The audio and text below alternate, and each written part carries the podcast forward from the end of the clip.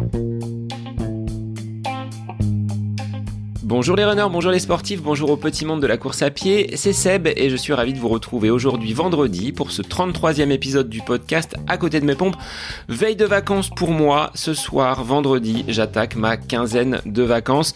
Alors ça va faire du bien parce que la semaine dernière j'ai connu un, petit coup de mou euh, en fin de semaine. Euh, la, séance de dimanche a été euh, relativement compliquée à réaliser. Alors c'était pourtant un footing en endurance mais j'avais aucune énergie. Est-ce que c'est la météo? Est-ce que le froid m'avait complètement tétanisé. Bon, il faut dire qu'on a traversé des températures relativement polaires, ce qui contraste avec euh, bah, la météo de la semaine, puisque j'ai ressorti le short, le t-shirt. Donc ces amplitudes de température sont quand même euh, difficiles à encaisser pour le corps. Il faut être à l'écoute parce que on n'est pas des professionnels. Je ne le suis pas. Et la vie professionnelle, la vie familiale, bah, prennent également le pas hein, sur notre quotidien. Il faut pouvoir gérer tout ça. Donc euh, un petit peu de repos. Je pense que ça m'a pas fait de mal sur la fin de semaine dernière J'attaque une semaine euh, bah, qui sera, je pense, une semaine de, de course parce que j'ai un petit challenge à la fin de la semaine prochaine concocté par euh, David, mon entraîneur. Donc je vous en dirai plus la semaine prochaine, voire la semaine d'après. Alors comme je vous le dis et je vous le répète après chaque épisode, likez, partagez ce podcast autour de vous, c'est le meilleur moyen pour le faire connaître. Toutes les personnes qui pratiquent le running sont en mesure de l'écouter et de s'y intéresser. Si vous le souhaitez et si vous êtes sur la plateforme Apple, n'hésitez pas à laisser un petit commentaire avec un avis 5 étoiles sur Apple Podcast, ça me fera un immense plaisir. Passons maintenant à la présentation de mon invité du jour en la personne de Faustin Guigon. Faustin est un coureur natif de Besançon qui, pour des raisons scolaires et professionnelles, a vécu quelques années dans la région marseillaise. D'ailleurs, il est toujours licencié au club de l'Olympique de Marseille Athlétisme. Suite à un changement professionnel, une orientation différente, sa carrière s'est tournée vers Paris, où il exerce aujourd'hui le métier de garde républicain. Faustin se définit comme étant un coureur atypique. Il ne pense pas être dans le top niveau national, mais je dois vous avouer que ce n'est pas non plus un coureur du dimanche. Les conditions professionnelles que lui offre son métier lui permettent d'avoir quasiment une carrière, du moins un entraînement, tel un sportif de haut niveau.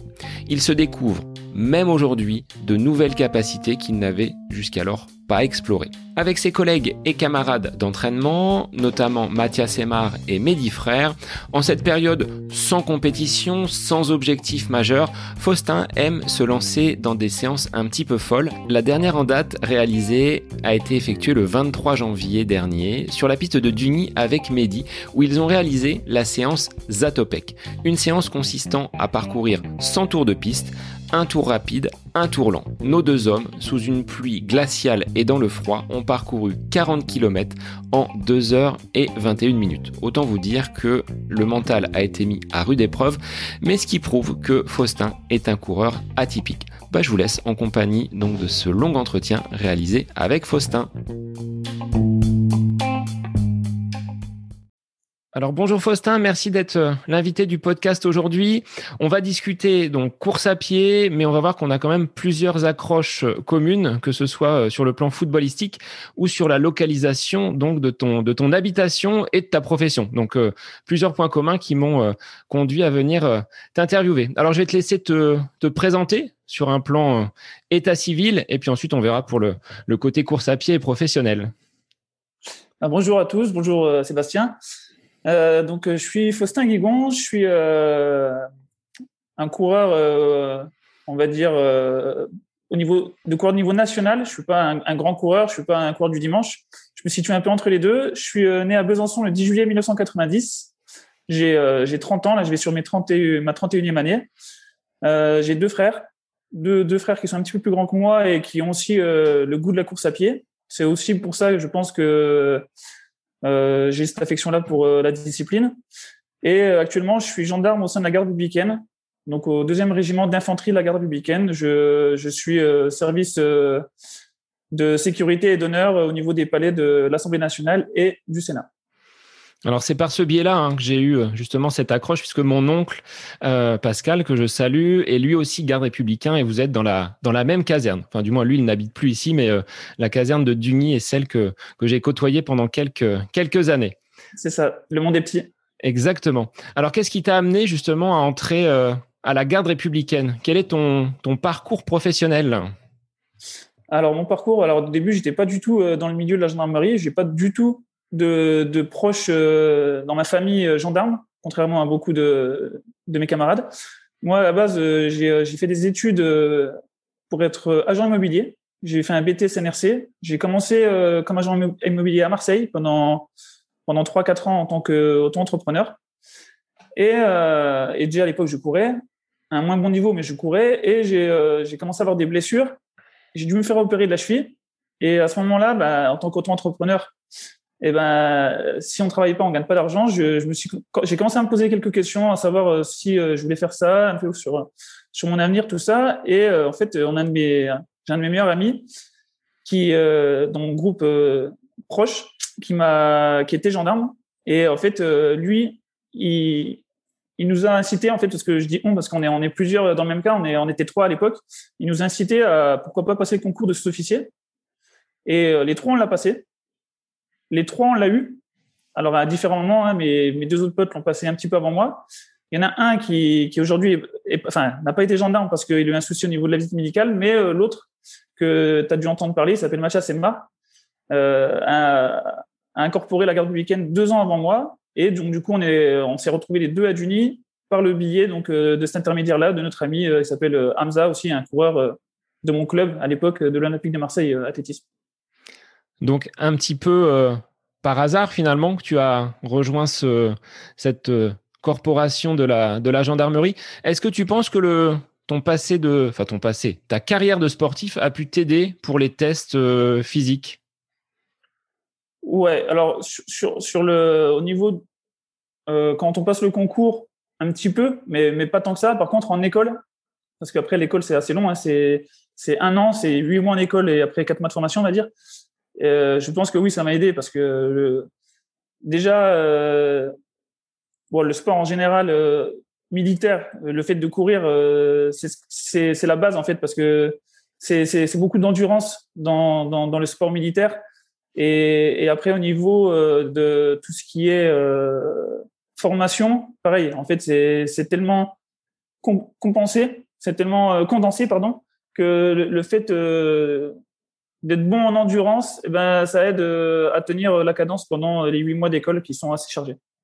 Alors au niveau de l'école, tu as également intégré une région que je connais par le biais de ma, ma belle famille. Donc tu étais sur, euh, sur Montluçon. Et ensuite, comment ça s'est passé? Comment tu as atterri sur euh, la garde républicaine et bah, ce, ce, poste au niveau des assemblées, que ce soit le Sénat ou l'Assemblée nationale?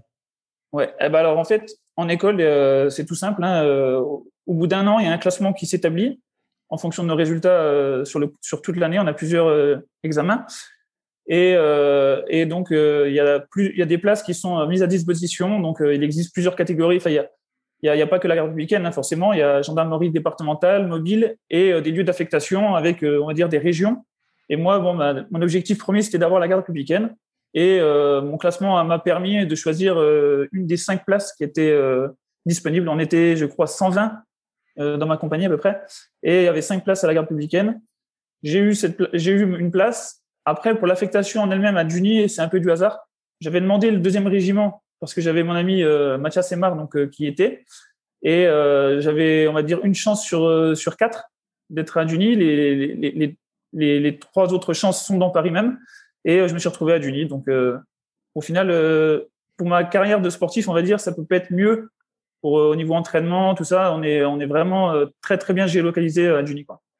Alors, comment vous, comment vous arrivez à vous entraîner quand on est garde républicain? Est-ce que vous avez des, des séances dans la semaine qui sont spécifiques? Je sais qu'à Duny, sur la caserne, il y a une belle salle de sport. Euh, Est-ce que vous en profitez? Après, il y a l'installation sportive avec le, le, stade à proximité. Dans votre semaine, est-ce que vous avez du sport qui est imposé? Alors oui. Euh, L'avantage que j'ai d'être à la garde républicaine, c'est en fait euh, quand on monte des gardes, on part pour 24 euh, heures, un peu plus même parce que euh, on part de Duny, on rentre à Duny et sur place on reste 24 heures sur les palais. Donc en fait on part plutôt pour 26 heures on va dire. Et le lendemain donc du coup on est en descendance de garde. Donc déjà le lendemain, même si on a la fatigue parce qu'on a travaillé la nuit et on rentre le matin à, à 9 heures, déjà jusqu'au lendemain matin on a ce temps-là pour faire ce que l'on veut on va dire tout en restant à proximité de, Paris, parce qu'on est censé, euh, on n'est on pas censé euh, non plus partir à trois heures de route. On doit rester euh, à proximité, mais déjà on peut s'entraîner. Donc là, ça nous permet en général de doubler quand on rentre de, garde.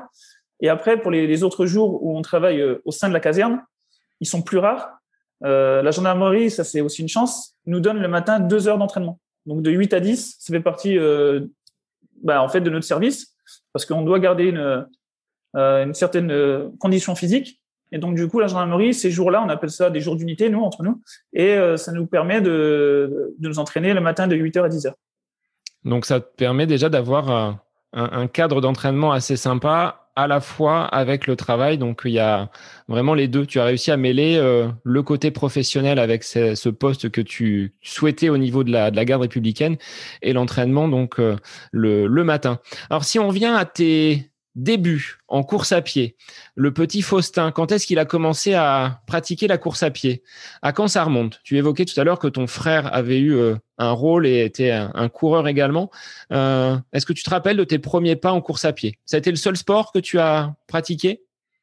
Alors moi, j'ai commencé tout petit par la natation pour apprendre à nager, tout simplement. Après, j'ai commencé à faire du foot jusqu'à mes 12 ans, je dirais. Et à mes 12 ans, donc je crois que ma première licence d'athlétisme, je l'ai prise en 2002, donc à mes 12 ans, jusqu'à aujourd'hui.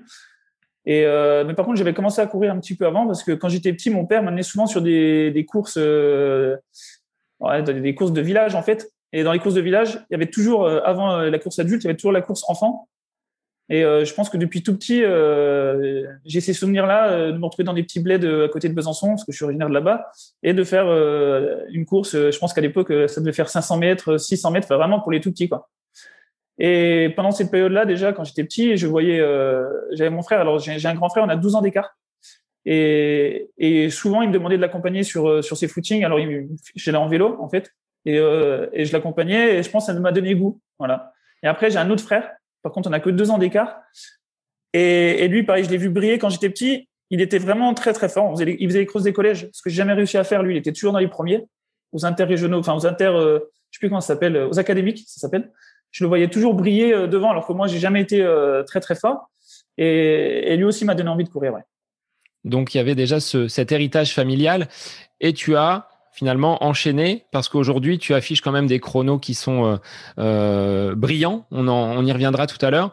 Euh, comment tu as pu progresser de ces 12 ans jusqu'à aujourd'hui? Quel a été ton, parcours? Donc tu as intégré différents clubs, dont, un qui m'est cher. Alors je sais pas s'il y a des liens entre le, football et la course à pied, mais tu es athlète de l'Olympique de Marseille, athlétisme, c'est ça? C'est ça. Alors moi je suis quelqu'un qui, reste fidèle à mon club j'ai fait que deux clubs depuis euh, depuis 2002. J'ai fait euh, donc l'SPTT Besançon jusqu'à 2010. Et en 2010, en fait, j'ai déménagé à Marseille, en lien un petit peu aussi avec le foot, tout ça, parce que en fait, bah, c'était pour euh, faire passer mon BTS. À Besançon, il y avait que il y avait que un BTS qui, enfin, que un établissement qui proposait mon BTS pour beaucoup beaucoup de demandes. Donc, il fallait faire des vœux. Et en deuxième vœu, j'avais mis Marseille, parce que j'avais un de mes meilleurs amis qui partait en école de commerce à Marseille. Et puis je me suis dit, bah, quitte à faire, si je suis à une heure ou à cinq heures de Besançon, ça change pas grand chose. Donc, euh, quitte à faire, je pars à Marseille. Et aussi en lien avec le foot, parce que j'ai toujours été supporter de l'OM. Donc, euh, Marseille, euh, c'est le sud, c'est le soleil, c'est le foot. ça me permettait de découvrir une nouvelle ville. Donc, c'est pour ça que je me suis retrouvé à Marseille. Et donc, deuxième club, l'Olympique de Marseille Athlétisme, avec lequel bah, je suis toujours aujourd'hui. voilà. Après, je suis un coureur plutôt atypique parce que quand j'étais jeune, comme je disais tout à l'heure, par rapport au cross, mais c'est pareil pour la piste, pour pas mal de choses, j'ai jamais été très très fort. J'étais un coureur euh, plutôt moyen en, minime. Pour ceux qui, qui courent, ça, ça va leur parler, mais en minime, par exemple, je faisais 3,04 au kilomètre, au, au 1000 mètres, alors que les meilleurs euh, dans ma région, ils faisaient 2,40 euh, voire moins. Donc j'étais vraiment très très loin des, des, tout meilleurs. Et je suis un coureur typique parce qu'au fur et à mesure des années, bah, ces, ces coureurs-là, j'ai commencé à les, à les rattraper. Et c'est vrai que bah, la plupart d'ailleurs ont, arrêté d'atteler en fait. Il y a beaucoup de, de très très forts jeunes et au fur et à mesure, ils régressent. Enfin, ils n'ont pas une progression euh, très, très importante. Et, moi, bah, c'est l'inverse. Du coup, je pense que le fait de me mettre moins entraîné étant petit m'a permis euh, bah, de progresser sur le tard sans forcément trop me blesser dans un premier temps. Parce que je pourrais venir aussi, parce que j'ai eu quand même pas mal de, pépins physiques euh, ces dernières années. Et surtout d'y prendre goût, parce qu'il y en a beaucoup, bah, les parents les, entraînent dur, dur quand ils sont jeunes, et après, ils sont écœurés à un certain âge. Et euh, il y en a beaucoup qui, à partir de junior espoir, ont, ont totalement arrêté de courir. Ouais, ce qu'on peut voir dans d'autres sports, hein, quand on pousse vraiment trop les, jeunes, les enfants, on arrive à après à les, à les cramer un petit peu. Euh, est-ce que tu es adepte que de la route ou est-ce que tu pratiques la piste? On verra que la piste, tu aimes bien quand même. Hein. Tout à l'heure, euh, avec une grosse, grosse séance que vous avez effectuée il y a pas longtemps. Est-ce que tu es à l'aise dans la région de Marseille? Je pense qu'on peut trouver tous les terrains, que ce soit route, piste ou un petit peu trail. Qu'est-ce qui te plaît le plus en termes de terrain? Alors là où, alors ça, dépend ce que j'ai à faire en fait. Parce que pour un footing, euh, vraiment un footing tranquille, tout ça, bah, j'aime bien être en pleine nature euh, sur un terrain plus souple, il n'y a pas de souci. Après, euh, c'est vrai que dès qu'il faut faire une séance avec des chronos, à Marseille, je privilégiais beaucoup la route. J'étais, pour ceux qui connaissent Marseille, j'habitais vers le parc Borély et, et on tournait autour d'un, d'un hippodrome, une boucle de 2000 mètres. Donc il y a beaucoup de séances que j'aurais pu faire sur piste à l'époque que je faisais sur route. Et euh, donc en fait, je dirais un peu tout. Euh, la piste, on en a besoin parce que la piste, euh, on triche pas quoi sur la piste. parce qu'aujourd'hui, GPS, c'est vrai qu'il y a beaucoup de polémiques parce que on n'est jamais sûr, c'est pas fiable à 100%. Par contre, la piste, si demain je fais des 1000 mètres sur piste, on pourra pas me dire bah, non, ça déconne. Bah non, la, piste elle déconne pas quoi. C'est deux tours et demi et c'est pas plus, c'est pas moins. Donc là, tu sais que c'est fiable. Donc voilà, je fais un peu de tout, hein. Euh, la route, la piste. Euh. Alors à Duny, euh, aujourd'hui, bah, c'est un peu pareil. Hein. Franchement, on est, bah, comme tu comme as dit, tu connais un petit peu. On a, on a, on a de la chance d'avoir le plus grand parc de la région parisienne. On a le, le parc de la Courneuve qui est juste allez, à, 400 mètres à vol d'oiseau, où j'habite. Donc ça, c'est une chance incroyable. On a la piste qui est ouverte tout le temps. On n'a jamais eu de souci pour, pour y accéder. Et, et après, ben, la route, on a aussi ce qu'il faut. Alors on a on est un petit peu déçu. Je sais pas si tu as vu sur Strava, on court beaucoup avec, euh, avec mes, mes, potes, on court beaucoup à un endroit qui s'appelle l'Air des Vents. En fait, c'est une annexe du parc de la Courneuve. C'est encore plus proche pour nous. C'est vraiment juste à côté. Quoi. À vol d'oiseau, c'est à 100 mètres. Et malheureusement pour nous, ils sont en train de construire le village olympique, euh, le village de la presse. Et là, depuis quoi Depuis deux mois, ils ont fermé euh, les trois quarts du parc. Et en fait, c'était là Vous êtes handicapé, oui.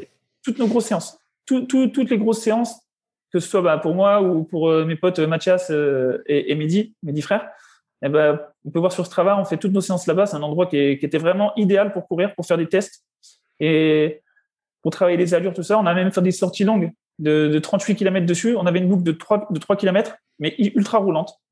Et là, bah, va falloir trouver un autre endroit pour, pour faire ça parce que là, ça y est, ça, ça ferme. Là, ça ferme, ouais. Donc, euh, préparation des JO 2024, mais avec euh, bah, des athlètes qui euh, sont un peu mécontents, comme tu le dis, voilà, avec des, terrains d'entraînement qu'il va falloir trouver un petit peu plus, éloignés. Mais je me rappelle, oui, dans ce parc de la Courneuve, croiser énormément de, de, coureurs. Alors moi, c'était souvent le dimanche matin, hein, quand j'allais chez mon oncle et ma tante, et il y avait peut-être aussi des petits raidillons. Hein. C'est-à-dire qu'on arrive à trouver également du dénivelé, parce que sur une entrée, je me rappelle avoir une côte qui était vraiment très très pentue, donc on peut vraiment se, se faire plaisir. L'entrée du euh, Exactement. Euh, au niveau des dossards, alors est-ce que tu te rappelles de ton tout premier dossard, premier chrono, euh, là où tu as vraiment performé? Bah, Alors, le, on va dire le, peut-être le déclic que j'ai eu quand j'étais petit, je me rappelle d'être allé faire un, ça reste encore une course un peu de village, mais j'avais fait un 5 km où j'avais accompagné justement mes deux frères c'est eux qui m'avaient euh, amené, je les avais accompagnés. Eux, ils avaient dû faire le, 10 km là-bas et moi, j'avais fait, euh, en tant que jeune, euh, j'étais même pas encore cadet, j'avais fait un 5 km, c'était à Lunéville et je crois que j'avais gagné ou j'ai fait, en tout cas, c'était une course d'adultes et moi, je devais être à l'époque minime et j'avais gagné la course où j'ai fait en deuxième, je me rappelle plus exactement. Mais en tout cas, ça avait fait un petit déclic. Après, au niveau de plus tard, on va dire là où j'ai compris que, que, je devais arrêter de me fixer des limites, parce que quand j'étais plus jeune, je me dis, allez, si un jour je fais par exemple 33 minutes sur 10 km, ah, ça serait incroyable, quoi. Et puis un jour, euh, je l'ai fait. Et puis, euh, et, l'année d'après, bah, j'ai pas réussi à concrétiser ça. Je, suis repassé en 34 minutes. C'était ma première année à Marseille. Et là, j'ai changé d'entraîneur. J'ai commencé à m'entraîner avec un entraîneur que, que les gens peut-être aujourd'hui vont, vont s'appelle Roger Millot, qui est un ancien, un ancien recordman de France du 800 mètres en salle qui est, qui est qui était champion d'Europe aussi de, de, 800 mètres, qui a fait les Jeux Olympiques de, Moscou, si je me trompe pas. Et donc c'est lui qui a commencé à, m'entraîner. Et au bout de deux mois, j'ai fait 32 sur 10 km. Donc euh, et là j'ai compris en fait que que quand j'étais plus jeune, je me limitais trop, que je que, que je me satisfaisais trop rapidement. En fait, euh, on, on, peut vraiment progresser de jour en jour, quand même. Encore aujourd'hui, ça, ce que, ce que je dis, c'était il y a quasiment dix ans. Et encore aujourd'hui, ben, je sais pas où je m'arrêterai. Je sais que je peux encore faire mieux que ce que j'ai fait aujourd'hui. Oui, ce que tu disais, il y a cette, marge de progression et peut-être parfois des, choses qui viennent nous, limiter. Aujourd'hui, c'est toujours cette personne-là qui t'entraîne ou tu as changé d'entraîneur? Comment tu fais? Parce que club à Marseille, euh, posté donc à, à Duny au nord de la région parisienne, comment tu euh, gardes contact avec ton entraîneur? Est-ce que c'est quelqu'un qui te suit à distance ou est-ce que vous avez sur place quelqu'un pour vous, euh, pour vous accompagner? Bah, J'ai arrêté de m'entraîner avec Roger Millot euh, quand j'ai incorporé l'école de Montluçon. Alors, il faut savoir que quand j'ai incorporé l'école, j'avais quasiment arrêté de courir l'année avant. alors, je sais plus, il faut regarder ma fiche FFA, il faudrait, que je regarde, mais il y a une année, je crois que c'est en 2018, j'ai pas couru du tout. J'ai fait zéro course. Parce qu'en fait, j'avais un gros problème au tendon d'Achille depuis, euh, depuis bien trois ans. Et, mais un, problème à tel point que j'arrivais quasiment même plus à marcher tellement c'était douloureux. Et je me suis dit, si je rentre en école avec cette douleur-là, eh ben, je vais pas faire long feu, quoi. Donc j'avais décidé d'arrêter de, courir pour vraiment reposer à fond le tendon en faisant des, soins. J'allais chez la kiné, euh, chez ma tous les, enfin deux fois par semaine pendant un an. Et, euh, et du coup j'avais, bon, je restais en contact avec mon entraîneur parce que c'est à la fois un ami aujourd'hui, hein, c'est plus qu'un entraîneur. Et euh, à, partir de là, on a arrêté de, on va dire, de collaborer. En sortant d'école, lui, euh, il, avait, il était en retraite et il avait décidé, parce que c'est un entraîneur qui a entraîné euh, des athlètes euh, connus. Hein. Il été entraîneur de Hakim Zilali, de Sophie Duhart, enfin de, plein d'athlètes, de Sébastien Gamel, etc.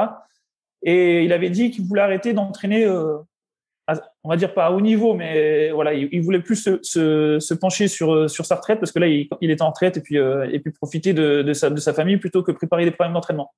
Donc, en sortant d'école, eh ben, je me suis rapproché de de mes meilleurs amis qui était à la garde républicaine, donc Mathias Semar, dont j'ai parlé tout à l'heure, qui lui a tous les diplômes aussi en athlète. Il a, il a passé un brevet d'État et un diplôme d'État. Et euh, du coup, ben, on a commencé à collaborer ensemble jusqu'à aujourd'hui. En fait, c'est mon entraîneur. C'est à la fois un entraîneur, mais c'est plus un conseiller ça aussi, je pourrais raconter comment ça se passe au niveau des entraînements aujourd'hui, mais en fait, on prépare les entraînements tous ensemble. On est, on est surtout trois euh, dans le groupe avec Mehdi et Mathias. Et en fait, on s'arrange entre les trois en fonction de nos objectifs de, de chacun. Eh ben, on s'arrange pour, euh, pour aider l'un, pour aider l'autre. Des fois, on arrive le jour même, on sait même pas encore ce qu'on fait, quoi. Des fois, on commence même. Ça m'est arrivé, là, il y a, y a, pas quoi, il y a, y a même pas un mois, là, avec Mehdi, on faisait, on, part de, de Juni, là, on part en courant et à l'échauffement, on savait encore même pas ce qu'on allait faire. Puis en fait, pendant l'échauffement, on se dit, bah, tiens, qu'est-ce qu'on fait comme, comme séance? Et après, bah, on s'est décidé euh, quelques minutes avant de commencer. Quoi. Ouais, sur le, sur le moment, quelle séance on, va faire? On est un peu atypique parce qu'il y en a certains, ils aiment bien avoir un programme bien défini, euh, longtemps à l'avance, euh, le lundi pour, pour toute la semaine. À nous, en fait, on n'est pas du tout comme ça. Ouais, c'est ce que j'allais te demander. Justement, comment vous organisez votre semaine d'entraînement? Et là, bon, tu viens de le dire, coureur atypique, donc il n'y a pas forcément un jour pour la VMA, un jour pour la sortie longue. Ça va peut-être dépendre aussi de votre calendrier et votre. Euh, exactement, oui. C'est ça, ouais. Ça dépend. Parce que, en général, on met la sortie longue en fin de semaine. C'est souvent le dimanche. Après, si je travaille le dimanche, eh ben, on va la mettre le lundi, on va la mettre le samedi, on va la mettre avant ou après. Et après, alors, on va dire, on a quand même souvent, on fait souvent une VMA courte euh, en début de semaine. Moi, j'aime bien placer des côtes. Je fais souvent des, côtes le lundi. Après, je fais une petite VMA courte, une VMA plus longue euh, en milieu de semaine et la, sortie longue avec du tempo le, dimanche.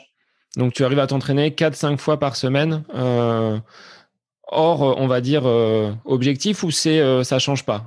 Est-ce que quand tu as un objectif, tu montes un petit peu la charge? Ouais, alors pareil, alors là, je fais quand même, c'est exceptionnel. Là, j'ai décidé de faire un mois vraiment plus cool. Là, j'ai commencé la semaine dernière, cette semaine, et puis encore pendant deux semaines. Là, je vais vraiment faire un mois vraiment cool. Alors pour certains, ils vont dire que c'est beaucoup parce que je monte quand même à 100 km par semaine. Mais, euh, mais quand on a l'habitude de courir 150 euh, jusqu'à 200, je crois que j'ai fait 233 le plus. Donc ça reste des semaines euh, relativement cool. Déjà, je, je double pas. Donc quand on double pas, les journées sont beaucoup plus longues, c'est bien parce que quand on double, la journée passe vite. Et ouais, après, au, niveau de l'entraînement, on fait en moyenne, quand on est sur une grosse grosse prépa, je fais quasiment 5 entraînements par semaine juste en, en, séance, pardon, 5 séances par semaine. Et après, en entraînement, on va monter entre 10 et entre 10, 12 euh, entraînements de la semaine. On va doubler 5, euh, on va doubler au moins 5 à 6 fois par semaine. En intégrant un peu de préparation physique, type musculation, travail en salle, ça vous en faites euh, également Bah, là- avec ton métier? Ouais, bah, là-dessus, je peux progresser parce que j'en fais pas beaucoup. Euh, c'est vrai que c'est bien de, de caler des séances de côte, de PPG, de muscu. Euh, les côtes, j'essaie d'en faire un peu. La PPG, j'en fais, mais peut-être pas assez. Par contre, la muscu, j'en fais quasiment pas. Alors, euh, en plus, là, ça fait un an, bah, à cause du Covid, euh, on a une salle effectivement à disposition, mais là, elle est fermée quasiment depuis un an. Donc, euh, dans tous les cas, c'est mort, tout simplement. Mais euh, ouais, c'est une chose. Et pareil pour Mehdi, hein, on en a déjà parlé, c'est des choses qu'il lui aussi doit rajouter. Malgré le fait qu'il progresse et progresse, bah, il a encore cette marge-là, c'est d'intégrer la, la musculation dans, dans son entraînement euh, du quotidien. Ouais. Et justement, sur cette marge de progression, à ton niveau, tu l'évalues à, à combien par rapport à tes, à tes chronos, par rapport à des tests que tu- vous avez pu peut-être euh, réaliser? Tu te donnes une marge de, de combien par rapport à tes chronos, par rapport à tes euh, objectifs peut-être de, de classement, de, Ouais, de bah, en fait, aujourd'hui, je me fixe pas vraiment de limite. Alors, je sais que je vais, vais jamais faire 27 minutes dans ma vie, mais euh, voilà, comme je disais, euh, j'imaginais jamais passer un jour sous les 33. Bah, aujourd'hui, je fais 30. Enfin, mon record officiel, c'est 30, euh, 33, qui était euh, fin d'année 2019, donc euh, un peu avant le début du, du Covid. Et mais je sais qu'aujourd'hui, avec tout ce que j'ai fait à l'entraînement et avec les tests que j'ai fait à l'entraînement, je sais que je vaux beaucoup mieux. Et pas seulement au GPS, parce que c'est sûr qu'au GPS, euh, comme on disait tout à l'heure, bon, c'est pas forcément ce qu'il y a de plus fiable, mais par exemple, euh, il y a, il y a quoi Il y a un mois et demi, euh, j'ai fait un test sur 10 km, parce que j'ai j'ai fait une grosse prépa. Et en fait, nous, on fonctionne comme ça, ça fait un an, on fonctionne comme ça, on, on se fait quasiment des courses dans l'entraînement, on se fait des, des tests dans l'entraînement. Donc, on a fait un 30, enfin, Mehdi, lui, avait fait un 30 km à plus de 20 km heure. Euh, moi, ce jour-là, j'avais fait 15 km. Euh, on a fait des tests sur 3000 mètres, sur, euh, on a fait les, bah, le 2000 de- du TRC, on l'a fait pareil. euh, on l'a fait avec, euh, avec Abs, euh, Midi, euh, enfin, on avait fait à plusieurs là. En fait, on se fait des, des courses à l'entraînement. Donc ça permet bah, de garder des objectifs, même si c'est que entre nous, même si c'est que pour notre notre propre conscience, quoi. Donc, on le fait en fait parce que c'est sûr que c'est pas officiel. Bah, moi, j'ai fait un 10 km et un mois et demi avec, on a, on l'a mesuré à la roue. Donc, euh, il n'y a pas de problème de distance. J'étais tiré par un vélo, donc ça aide, hein, forcément. J'ai, suivi l'allure du vélo et j'ai fait 29-48. Donc, euh, avec un record en 30-33, avec euh, ce test-là en 29-48, eh ben, je me dis que voilà, pourquoi pas un jour me rapprocher encore des 29, quoi. Alors, euh, ça sera peut-être pas cette année, ça sera peut-être pas l'année prochaine, mais pourquoi pas il faut pouvoir après l'aligner sur une sur une course officielle. Et c'est vrai qu'aujourd'hui on est un peu vous êtes un peu sevré et on l'est tous un coureur euh, qu'on soit de, de haut niveau ou amateur euh, l'absence de course fait que bah, on est obligé de, de ruser et de réaliser des courses un petit peu euh, non officielles mais qui comptent quand même pour euh, évaluer justement le le niveau de forme. Ah, c'est ça qui est dur aussi. C'est parce que déjà c'est dur de trouver une course et en plus à la base c'est déjà dur de trouver la bonne course avec les bons concurrents les bonnes conditions le bon profil et là on arrive à un point où limite demain si j'ai un 10 km euh, même qui est pas roulant je vais quand même y aller parce que euh, on prend ce qu'il y a à prendre quoi en fait ce sera le dossard à épingler parce qu'il y en aura peut-être pas d'autres avant longtemps. Euh, en termes de d'emploi du temps justement, euh, comment ça se passe? Alors même si euh, ça fait pas non plus tellement longtemps que tu es à la à la garde républicaine, pour gérer si tu travailles un dimanche, il n'y a pas de d'autorisation de sortie pour aller faire une course? Faut le prévoir. C'est des échanges avec les camarades pour euh, prendre une garde à la place de quelqu'un d'autre. Comment ça se comment ça se gère? Ou est-ce qu'ils vous laissent quand même une certaine liberté du fait de votre euh, euh, niveau aux uns et aux autres? Alors moi la garde républicaine je fais partie de l'équipe cross de la garde républicaine il y a une équipe course d'orientation et une équipe cross donc on est huit et en temps normal alors là avec le covid aujourd'hui c'est plus tout à fait ça parce que euh, les circonstances sont vraiment particulières. Mais en temps normal on a euh, des courses qu'on fait le dimanche qu'on prévoit à l'avance. Donc euh, ça, va être des, courses en général des grosses courses hein, ça va être euh, Paris Versailles ça va être le 20 km de Paris des choses comme ça. Et donc on a je crois huit euh, ouais huit courses ou neuf courses. Je crois qu'on a huit courses prévues à l'avance. Donc dans tous les cas on sera disponible pour cette course là et après, pour les courses, euh, bah, par exemple, pour une course que je dois faire avec mon club, des interclubs ou euh, des, des crosses, tout ça, euh, si je préviens à l'avance, on a, on a un service dans voilà, là où j'habite, qui s'occupe de préparer nos, nos, emplois du temps. Et on essaie de les prévenir à l'avance. Et eux, ils s'arrangent pour nous libérer le week-end en question. Ils, connaissent un peu bah, ils, s'y connaissent d'ailleurs très bien en course à pied. On a, des gens d'ailleurs euh, qui, nous, soutiennent un, maximum. Et du, coup, euh, ils essaient de nous arranger quand ils peuvent. Quand le service le peut, ils nous arrangent. S'ils peuvent pas, ben, le service prime avant tout, forcément. Est-ce que tu penses que, euh, de par cette profession, de cette localisation, on va dire géographique, vous avez un statut de privilégié au point où tu peux pratiquer vraiment la course à pied dans de, dans de très bonnes conditions, dans de meilleures conditions que si tu étais resté sur, euh, sur Marseille Ah oui, je pense. Bah, oui, forcément, avec tout ce que j'ai dit, le, le, fait de travailler, euh, on travaille pas moins d'heures, on travaille, euh, on travaille largement 35 heures, même plus. Mais en fait, le fait que ce soit condensé, le fait de monter une garde, bah, de partir pour 26 heures de travail, mais d'affilée. Alors nous, ce qu'on essaie de faire en période où on s'entraîne vraiment avec un objectif, on va courir le matin avant de partir en, euh, au niveau de la garde. Donc, euh, pareil, sur ce travail, vous pouvez le voir, hein, des fois, on va courir à 4h, 4h20 du matin, on va faire euh, entre 12 et 15 km. Comme ça, on n'a pas perdu cette journée-là. Après, on part pendant 26 heures et le lendemain matin, quand on rentre à 9-10 heures, on, retourne courir. Donc, il n'y a même pas un jour, finalement, où on ne court pas. On arrive à, courir quasiment tous les jours. Et après, bah, c'est une question d'organisation et de fatigue. Il faut, il faut savoir se reposer quand on peut, etc. Parce que forcément, bah, on accumule aussi la, fatigue avec le travail et puis le sport. C'est ça, c'est pas c'est pas si simple après avoir passé 24 heures de repartir, de mettre les chaussures et d'être euh, et d'être performant. Au niveau de l'alimentation, tu manges euh, au mess ou vous avez euh, une alimentation qui est vraiment spécifique aux coureurs de haut niveau? Alors moi j'aime bien me faire plaisir. c'est un peu aussi un de mes défauts l'alimentation. C'est aussi pour ça que je pense que j'ai été pas mal blessé. Donc il y a des aliments que j'ai aujourd'hui j'évite. je suis quelqu'un qui boit quasiment pas d'alcool déjà, donc euh, ça aide aussi pour la course à pied. Euh, par contre, j'ai essayé d'arrêter quasiment tous les produits laitiers, tous des produits acides parce que j'ai gros problème de tendon d'Achille. Et alors même si c'est encore pas réglé à 100%, aujourd'hui, euh, le fait d'avoir un peu changé mon alimentation, ça m'a aidé. Après, j'avoue que je me fais, je me fais vraiment plaisir. Ouais, je, je, suis pas non plus avec un régime particulier. On a beaucoup qui me disent, toi, tu manges quoi en tant que coureur? Moi, franchement, je me, je me, fais plaisir. si je veux me faire des pâtes carbo, je me fais des pâtes carbo. Le, mardi, souvent, on mange des pizzas. Euh. Ouais, franchement, je suis pas un, exemple euh, à ce niveau-là. Ouais, c'est ce qu'on se demande souvent. Qu'est-ce que mangent les, sportifs qui, euh, qui courent très très vite pour, pour performer? Bon, là, tu es l'exemple de quelqu'un qui allie le plaisir et la, et la course à pied. Pour revenir sur. Ouais, on en a besoin et euh, bah, c'est un des seuls plaisirs qui nous reste aujourd'hui, donc il euh, faut encore se, se l'accorder. Euh, au niveau des blessures, tu disais donc tendon d'Achille, tu en es pas forcément sorti aujourd'hui. Comment tu fais justement pour bah, continuer à courir malgré peut-être une douleur résiduelle, ce qui, est, ce qui est le cas de nombreux coureurs. Hein. Rares sont les personnes qui courent sans avoir un petit bobo ici ou là. Et comment on fait pour pas s'arrêter? Bah, alors, dans un premier temps, j'ai essayé de m'arrêter pour voir euh, si ça pouvait euh, disparaître. C'est incroyable parce que j'ai arrêté de courir pendant pendant plus de neuf mois. J'ai pas couru un seul jour. Et pourtant, bah, j'ai voulu reprendre quand même quelques quelques footings avant de rentrer en école. Bah, j'avais toujours euh, une douleur. C'est pas parti.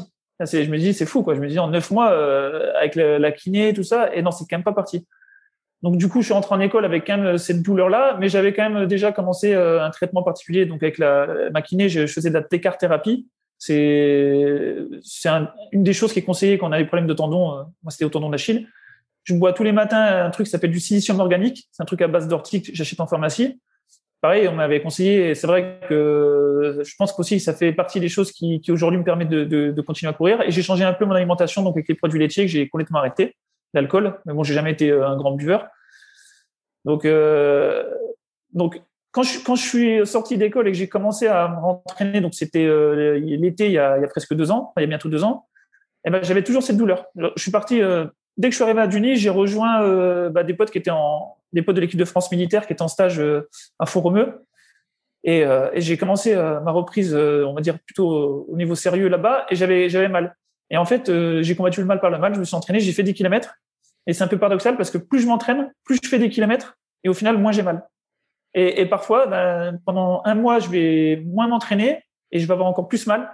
Donc, euh, le corps, il a, c'est une énigme en fait. C'est, pas pareil peut-être pour tout le monde, mais moi, c'est vraiment une énigme à ce niveau-là. Comme si en courant, on sécrétait des substances qui euh, anesthésie ou euh, euh, atténue finalement la, douleur. Mais euh, bon, après, je pense que tu te connais suffisamment pour pas aller jusqu'à la, jusqu'à la blessure. ça m'est arrivé deux, trois fois bah, de dire là, je vais quand même arrêter tant de jours parce que, que ce soit pour le tendon ou autre chose, des fois, on ressent une douleur et, et on sait que ça peut vite s'aggraver. Donc, quand on n'a pas d'objectif à court terme, ça sert à rien d'aggraver la chose. Donc, autant, autant s'arrêter. Après, au niveau du tendon, aujourd'hui, c'est plus une, une gêne que j'ai, une lourdeur alors qu'avant, bah, c'était vraiment euh, pénible à tel point que je pouvais même pas courir. ce que tu Aujourd'hui, c'est quand même différent. Au point de ne pas pouvoir mettre un pied par terre et, euh, et, que ce soit vraiment très très douloureux. Ah euh, Alors, au niveau de cette équipe de France de, de cross, tu l'as intégré, donc équipe de France de la gendarmerie pour le cross. tu l'as intégré et vous avez réussi des, des belles performances il me semble que vous avez été euh, champion de France et pour toi, euh, donc une deuxième place sur ce championnat.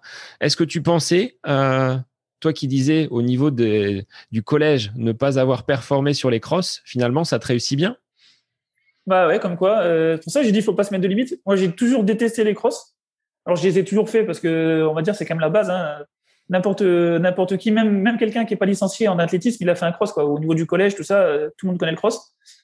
Et euh, moi, j'ai jamais réussi euh, des grandes courses, mais euh, en fait, avec l'entraînement, parce que bah, quand on s'entraîne, euh, même si euh, ça reflète pas tout à fait ce que je vois au niveau cross, bah, forcément, quand même de m'entraîner dur, bah, ça me permet de, réaliser des crosses correctes. Et cette année, bah, au niveau des championnats de France de militaire, ouais, bah, on fait premier par équipe et on fait et je fais troisième en individuel.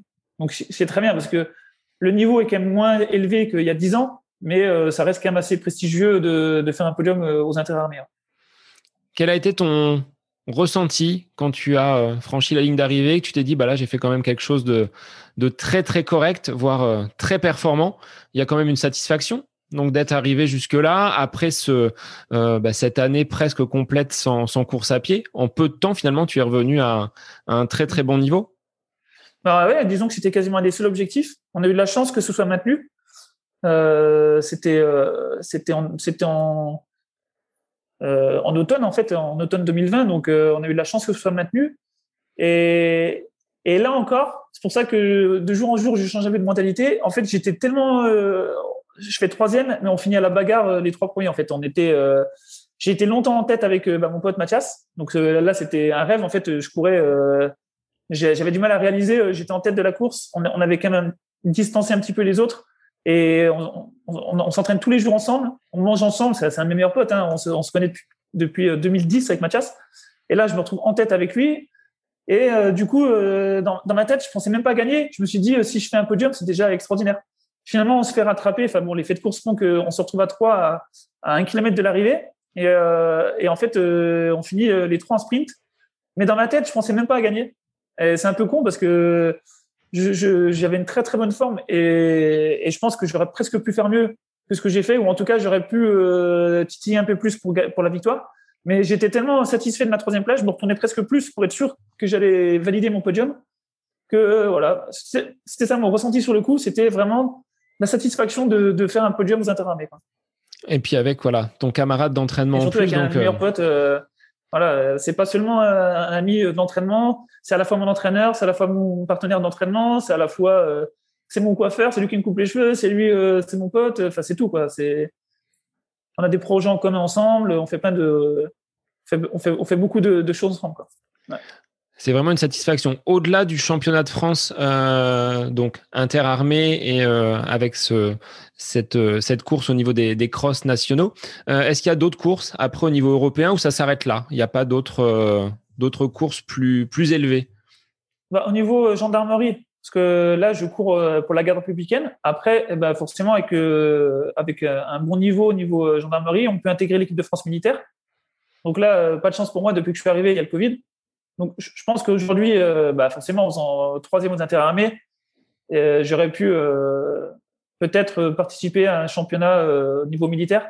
Alors ça, ça dépend toujours si les réservistes viennent ou pas, parce qu'il y a des athlètes qui sont militaires, on va dire un peu sur le papier, qui, qui sont détachés à 100%. Voilà, il y a des, je crois que par exemple Hassan Chadi est militaire, Beldrani, des Koval, des gens comme ça ils sont militaires. Tout dépend si eux ils participent ou non. Mais euh, oui, il peut y avoir des championnats du monde militaire de cross. Il y a les Jeux mondiaux. Donc, je sais pas si tu as entendu parler, il y avait les Jeux mondiaux euh, il, y a, il y a deux ans. C'était à Wuhan, justement. Enfin, il y a un an et demi maintenant. Et Mathias, lui, y était. Mehdi y était. Mathias était sur le marathon. Mehdi était sur le 10 000 et le 5 000 mètres.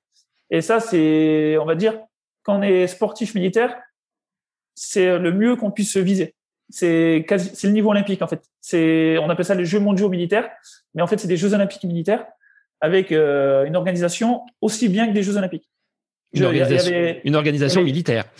Militaire, et bah, ça c'était en Chine. Alors je te laisse imaginer, euh, voilà, c'était carré quoi.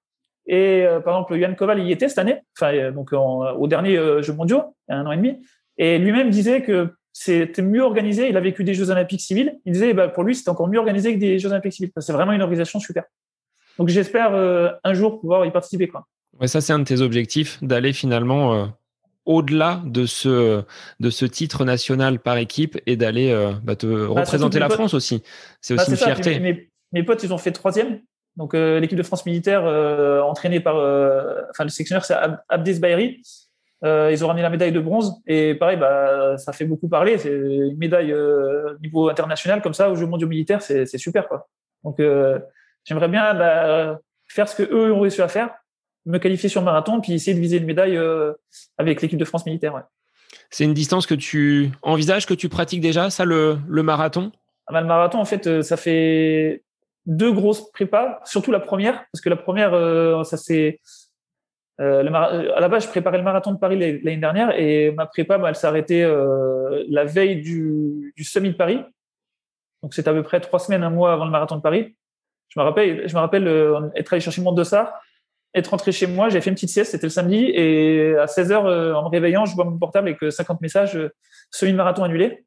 Et en fait, à partir de, là, bah, ma prépa marathon qui avait commencé plus de deux mois avant, bah, s'est arrêtée alors que j'étais, je me donnais vraiment, vraiment les moyens. Quoi. Je devais être à, 170, 180 km par semaine de moyenne. Et après, bah, j'ai voulu faire une deuxième prépa à la base pour le marathon de Valence, mais on a vite compris que ça allait être compliqué. Et du coup, on s'était, euh, on s'était euh, fixé l'objectif de La Rochelle.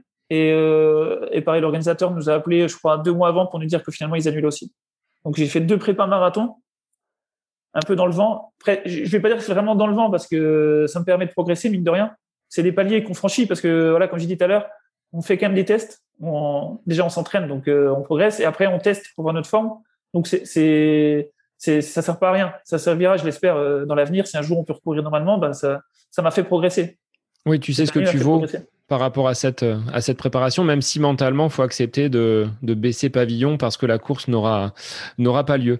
Euh, quand on est militaire, est-ce que vous aviez le droit, euh, pendant le confinement, de sortir de la, de la caserne à Dugny? Ou est-ce que vous étiez cantonné à tourner à l'intérieur de la caserne? Bon, Alors, on était comme tout le monde, on va dire. pendant le premier confinement. Le deuxième, j'ai expliqué, c'était un peu différent, mais le premier, bah, on était un peu comme tout le monde avec ce fameux kilomètre. Donc on essayait euh, de respecter euh, un maximum. Bon, euh, des fois on dépassait peut-être le kilomètre, mais en tout cas on allait souvent au parc à côté. Alors soit on restait vraiment à l'entrée du parc. Il y a, on avait une boucle de un peu plus de 1000 mètres où pareil Mehdi, moi j'ai fait un test 3000 mètres. Mehdi à cette époque-là il fait un test sur 10 km où il a fait un, petit 28 et moi j'ai fait un 3000 mètres. Et donc on s'entraînait beaucoup là-bas avec un peu de la course d'orientation, Nicolas, Nico Gir et puis Mathias. Donc on était les quatre. Donc à la fois c'était agréable parce que on savait pas, on savait pas que ça allait être à ce point-là le, le Covid. Hein. On pensait quand c'est arrivé, je pense qu'on était tous un peu pareil. On pensait que c'est un truc euh, qui, allait vite partir. Donc euh, sur le coup, on, a profité. Voilà, on allait dès qu'on pouvait, on allait faire notre heure le matin. Euh, on s'est entraîné, on s'est bien entraîné et tout. C'était c'était plutôt agréable. On a plutôt respecté l'heure. Et par contre, pour le deuxième confinement, c'est un peu différent parce que Mehdi était repassé sur liste ministérielle. Donc Mehdi, en tant qu'athlète sur liste ministérielle, lui avait le droit de courir euh, quand il veut, où il veut, on va dire. Et euh, du coup, je l'accompagnais. Du coup, euh, a priori, il avait le droit d'avoir quelqu'un avec lui pour l'accompagner, on va dire un sparring partner. Et du coup, ben, on l'accompagnait souvent Mathias ou moi sur les grosses grosses séances pour lui, on l'accompagnait en vélo parce qu'il préparait le marathon de Valence. Et sinon, ben, on le tirait sur des séances. on, le liévrait sur les séances par alternance avec Mathias. Alors, est-ce que justement, cette expression tirer, hein, tu viens de le dire, ça te tire toi aussi d'être au contact ah bah, euh, de sportifs de, ce niveau-là. Euh, qu'est-ce que tu apprends euh, aux côtés d'athlètes comme Mehdi qui qui performent actuellement? Bah déjà, quand je parlais de mentalité, je trouve qu'en France on a une mentalité qui est un peu comme je disais tout à l'heure, on se fixe beaucoup de limites. On est, faut jamais en faire trop en France. alors les choses, les choses changent là maintenant. Je pense que c'est aussi grâce à un peu à Strava que les choses ont changé parce qu'avec Strava aujourd'hui, les gens voient ce que font bah, le voisin. Il y a des gars bah, comme Mehdi, comme Navarro, euh, qui choquèrent aussi, je crois. Il y en a, quand même quelques-uns qui mettent vraiment tout leur entraînement, qui trichent pas, euh, qui mettent tout leur entraînement. Donc en fait, bah, on se rend compte que ce qui fonctionne aujourd'hui, c'est de, faire des bornes, c'est de s'entraîner dur. Quand, quand, on fait cinq séances par semaine, cinq séances en sept jours, euh, c'est lourd. Mais euh, s'il faut, s'il faut passer par là pour, performer, pour performer, on va le faire. Donc ça m'a permis avec Mehdi parce que bah, lui, il, il se fixe vraiment pas de limite. Je crois que c'est le mec le moins limité que je connaisse on aime bien dire ça, nous. on aime bien dire euh, entre nous, euh, pour se chauffer euh, l'un et l'autre, on aime bien dire Adi, t'es trop limité ou on n'est pas limité, ce qui fait qu'en fait on, on arrive à faire des trucs en temps normal on n'aurait pas fait. Pour vous piquer un petit peu, oui. Bah ouais, je pense que c'est pour ça que. Mais pour lui aussi, hein, ça, l'aide au quotidien bah, qu'on soit tous ensemble, qu'on se motive. Il y en a un qui, va être fatigué, il y en a un qui, sort d'une garde de 24 heures qui va être fatigué, mais vu que l'autre il doit aller, bah, allez, on y va, quoi. Tant pis. Et un jour on est en forme, un jour Mehdi, il a beau être euh, un athlète euh, au niveau international, bah, il y a des jours, euh, il y a des jours sans quoi. Il y a des jours, c'est lui qui va être dans le dur, alors que moi je vais être super bien. Et la majorité du temps, c'est l'inverse, bien sûr. Hein. Mais on est tous humains, hein. donc c'est c'est ça qui est intéressant, quoi, de s'entraîner ensemble. Ben, on se rend compte que on peut faire des grandes choses. si on se fixe pas de limite, on peut faire des grandes choses. Exactement. Et est-ce que l'esprit garde républicaine, le côté militaire, apporte peut-être aussi ce côté euh, dépassement, effort que tu n'aurais peut-être pas eu de façon aussi intense dans une vie, euh, civile? Est-ce qu'il y a vraiment voilà ce euh, ce peps que vous pouvez avoir en étant militaire, en se disant bah là on peut pas lâcher, on n'a pas le droit, il y a les copains, enfin ce cet esprit de corps justement qui qui peut régner au sein de, de votre groupe d'entraînement Peut-être.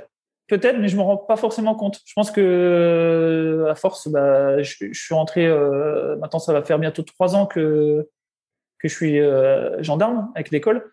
Je pense que sans le savoir, sans m'en rendre compte, bah oui, j'imagine. Après, quand par contre, euh, en plus de ça, je porte le maillot de la garde républicaine sur des compétitions ou sur des entraînements, tout ça, bah ouais, ça doit aider. C'est comme si demain, j'ai le maillot de l'équipe de France sur le sur les épaules. Je pense que je vais être transcendé, quoi on se sent, sent obligé euh, de, de, faire honneur en fait au maillot euh, qu'on porte. Comme quand j'ai maillot de l'OM. En tant que supporter de l'OM, si je cours avec le maillot de l'Olympique de Marseille bah, ça va être pareil. Quoi. Alors, tu oses le porter dans la région parisienne ou c'est c'est compliqué? Après ce, ce classico là On va éviter de parler foot. Non, je... Ouais, non, ici, de toute façon, je cours plutôt avec, avec les couleurs de la garde républicaine pour, parce que c'est c'est mon métier aujourd'hui. Après, euh, je, suis content, je suis fier de, de courir le maillot de l'OM, mais c'est plutôt dans le sud que je cours avec le maillot de l'OM. Ouais. Là, je, privilégie même sur les courses civiles, je cours toujours avec le maillot de la garde. Au moins, tu es tranquille. Voilà, on vient pas te, on vient pas te chercher. Il y a quand même beaucoup de supporters de l'OM. Hein.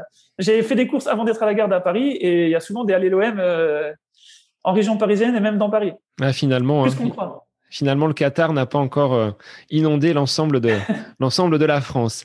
Alors, quand on fait des, des petits 28 euh, sur 10 km à l'entraînement, comme tu disais avec Mehdi, des, euh, d'autres séances comme ça bien poussées, bah, de faire 100 fois 400 mètres sur piste, ça, passe à l'aise. C'est, pour ça que vous avez fait le buzz là sur ces, derniers jours avec une séance, la séance Zatopek. Comment, vous en êtes arrivé à cette séance-là? Est-ce que c'est, voilà, comme tu le disais tout à l'heure, il n'y a pas de plan d'entraînement, donc euh, bah, aujourd'hui, on va faire 100 tours de piste comme Zatopek. Voilà, c'est venu comme ça? C'est un peu ça. En fait, c'est une séance que je voulais faire euh, avant même de connaître Mehdi. Hein. Je, voulais la faire depuis 2010, cette séance, avec euh, d'autres potes à Marseille. Avec Mathias d'ailleurs, bah, il n'a pas pu être là ce jour-là, mais à la base avec Mathias, puis avec, avec deux potes, Sofiane et Jamil Medjoub, des, bons coureurs aussi des, années 2010. Et on l'a jamais faite. Et puis là, en fait, euh, maintenant que je prépare, euh, même si j'en ai pas fait, mais je prépare quand même un marathon, on va dire euh, cette année, je me suis dit, euh, maintenant que les, les kilomètres ils enchaînent, pourquoi pas euh, faire 40 km sur piste avec cette séance-là Et avec Mehdi, bah, ça fait quelques quelques temps qu'on en parle. Là, il a fait son marathon de Valence, il avait plutôt bien récupéré et il n'y a pas d'objectif à court terme. Donc on s'est dit, allez, bah, pourquoi pas la faire. Donc à la base, on devait la faire le vendredi. Bah, finalement, euh, le service a fait, comme on dit, on travaille. Hein, et Mehdi a un changement de service, donc euh, il n'a pas pu être disponible le vendredi, donc euh, on a fait le samedi. Donc manque de bol, le, vendredi il y avait un super temps, il n'y avait pas de vent et il y avait du soleil, pas de pluie. Et on l'a fait le lendemain. Et par contre, là, c'était quasiment les pires conditions que j'ai connues niveau, niveau entraînement. Quoi. Donc des conditions dantesques, de la pluie, du froid. Donc, Ah, mais là, c'était. Je pense que tout était réuni pour que ce soit les pires conditions. Donc là, pour travailler le mental, c'est on met, ah euh, on met le curseur euh, sur les nombres de tours et puis en avant. C'est parti pour 100 tours. Alors au niveau des allures, c'était quand même une grosse séance parce que euh, je regardais justement la vidéo que vous avez pu poster sur les, sur les réseaux. C'est actif. Donc là, on est tranquille, 15 km heure. Et quand le tour de piste est lancé, là, c'est 19, 20 km heure. Donc ça, ça envoie quand même ce que vous disiez sur, les, sur cette vidéo. Ouais. Alors, à la base, on voulait, on pensait pas avoir des conditions pareilles. Hein à la base, on voulait courir à peu près sur euh, une, 14 au tour, euh, le tour actif. Et, la récup, de ce qu'on avait lu sur Zatopek, sa récup, lui, lui, il devait faire une 15 et une 45. Voilà, ça devait faire 3 euh, minutes le, 800 mètres. Et, donc, on fait une 14. Et la première récup, on doit prendre peut-être une, une 27, une 28, au lieu de prendre une 45 comme c'était prévu à la base. Et le problème qu'on a avec Midi, c'est que quand on commence quelque chose, que ce soit euh, à la base c'est plutôt sur euh, sur le, rapide, mais euh, quand on commence, même si c'est trop rapide, bah le, on recule jamais quoi. C'est-à-dire si on a décidé de faire 5 fois 2000 en je sais pas en 6 6 minutes et que le premier bah, on va faire 5,54 et ben le deuxième on fera pas 6 minutes. Il faudra au moins qu'on soit en 5,54. Il faudra rester sur celui-là. Ouais. Voilà, donc on a commencé sur une allure plus rapide que prévu et donc du coup bah, on a continué sur une allure de récup à peu près à 1,30 au lieu de 1,45. Alors, je voyais, ah, je pense, à mi-parcours, vous avez dû changer de sens parce que vous n'arriviez plus dans le même, euh, dans le même virage. C'était euh, en sens opposé. Pour préserver les, euh, les articulations, peut-être? Ouais, bah pareil, on s'était dit à l'avance qu'on changera peut-être de tour, on savait pas trop. Et puis en fait, c'est moi qui, au bout de, du 30, je pense qu'on avait fait déjà 30-35 tours, je commençais quand même à ressentir une petite gêne, parce que à cause de mon tendon d'Achille, même si c'est pas une grosse douleur, j'ai toujours une petite gêne. Et bah, le fait d'avoir cette gêne, ça, j'ai des appuis un peu euh, différents peut-être, et ça me faisait mal euh, au niveau de l'articulation de ma cheville. Et euh, j'ai commencé à le dire à midi. Il m'a dit bah vas-y à 50 on tourne. Et, quand il m'a dit ça, moi dans ma tête, je j'imaginais pas la 100. Je me dis putain à 50, ça se trouve j'en fais que 50, donc en fait je vais même pas tourner quoi. Puis bon finalement on est allé, arrivé à 50, on a tourné et, et ça m'a quand même déjà un peu soulagé le fait de changer de sens alors les, repères sont différents parce que c'est la première fois que je tournais. Alors l'échauffement on tourne dans l'autre sens, mais euh, on s'en fiche parce que il n'y a pas cette notion-là de, vitesse ou de chrono. Et là, de tourner dans l'autre sens, c'est vrai que ça, c'est des sensations, des sensations un peu euh, différentes, quoi. Donc au total, 2h21 d'effort pour 40 km. Euh, quand on sort d'une séance comme ça, qu'est-ce qu'on fait le, le, lendemain? On peut encore marcher ou c'est c'est un peu difficile? Alors, le lendemain, euh, qu'est-ce que Le lendemain, je suis allé faire un footing. Donc, j'ai fait le tour de l'aéroport du Bourget, parce que j'habite euh, à côté. Là, on a un tour qui fait, euh, grosso modo, ça dépend comment on le fait, mais il fait entre 12 et, 14 km. Je crois que j'ai fait 14 le dimanche. Et paradoxalement, j'avais des super sensations. Je suis parti vraiment doucement. Et à nouveau, au bout de 6 km, il s'est mis à pleuvoir. Je crois qu'il s'est mis à neiger. Et du coup, ça a commencé à me gonfler. Et du coup, j'ai dit, bon, il faut vite que j'en finisse. Et j'ai commencé à accélérer. Et je crois que j'étais J'étais à 15 à l'heure euh, au milieu des champs euh, derrière l'aéroport là-bas. Donc finalement, j'étais pas si mal. Par contre, le, lundi, deux jours après, là, j'étais euh, j'étais rincé quoi. J'avais les courbatures et en plus là, ah, je, crois que là c'était le, le, pire le, pire moment, ouais, c'était le, lundi. C'était lundi. après, finalement, j'ai plutôt bien récupéré depuis. Après, c'est retombé un petit peu, ouais. Le, après l'effort, il fallait souffler un petit peu, récupérer. Et quel a été l'accueil des camarades, des réseaux sur cette séance? On vous a pris pour des fous, on vous a encouragé, on s'est dit euh, qu'est-ce qu'ils ont fait là? Bah, Au niveau de nos amis proches, au niveau de nos camarades euh, dans la caserne, tout ça, bah, tout, le monde, euh, tout le monde en a parlé, ça, ça a fait rigoler les gens, ils ont dit qu'on était fous et que c'était les gens se rendent compte, au niveau en tout cas de la gendarmerie, ils se rendent compte parce que tout le monde court en gendarmerie, on a des tests réguliers, réguliers pour, euh, pour voir un peu notre état de forme. Donc, euh, les gens, ils savent ce que c'est euh, courir. nous, on fait des 3000 mètres en gendarmerie, donc ils savent ce que c'est courir un 3000 à 15 km heure ou, à 20 km heure, par exemple. Donc, quand ils ont vu notre moyenne générale, parce qu'on était du coup à 17 de moyenne avec le, en faisant du vite vite, sur 40 km, bah là, ouais, la plupart ont dit chapeau, quoi. Après, sur les réseaux sociaux, bah, pareil, beaucoup ont plutôt eu des, réactions positives et il y en a toujours pour dire il y a toujours les rois de l'entraînement qui vont dire il faut pas faire ci, il faut pas faire ça. Bah, oui, après, on le conseille à personne. Hein. On n'a jamais dit à quelqu'un de, de, faire ça, d'intégrer ça dans son entraînement. Ça, ça regarde, ça regarde que nous, quoi. Je veux dire, euh, nous, euh, on va pas le faire. Euh, si vraiment on avait un objectif euh, quelques quelques semaines après, on l'aurait pas fait, c'est sûr. On s'est permis de le faire à un certain moment, à une certaine période de l'année, parce que euh, on s'en sentait capable, parce que on avait fait les kilomètres avant. Toute l'année, on avait fait des kilomètres qui nous permettaient d'envisager ce genre de séance sans bah, se blesser ou quoi que ce soit. Et puis après, on s'est écouté aussi pendant la séance c'est sûr que si vraiment j'avais ressenti une grosse douleur ou quoi que ce soit, bah, j'aurais pas euh, fait l'idiot. Euh, oui, tu aurais stoppé. pas joué ma vie sur, sur, sur une séance pareille.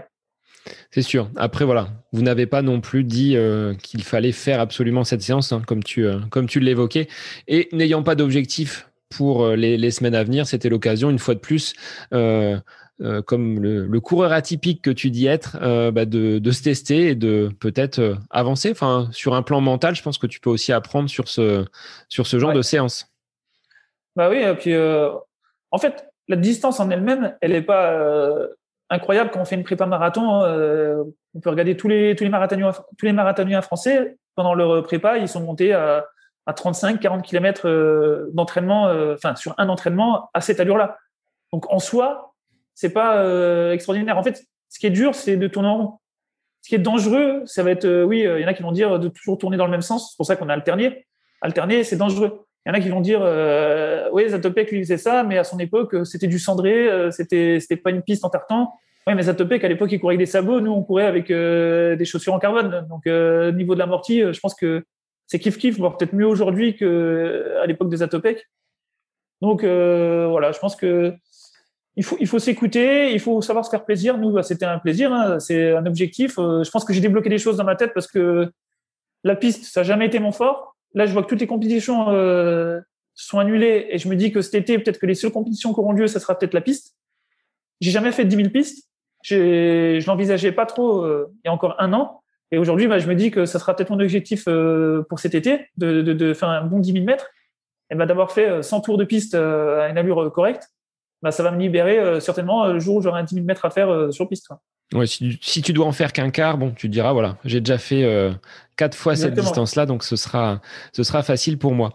Pour revenir sur tes équipements, chaussures carbone, est-ce que depuis leur apparition, tu as vu des progrès significatifs, des améliorations et de quelle nature seraient-elles selon toi?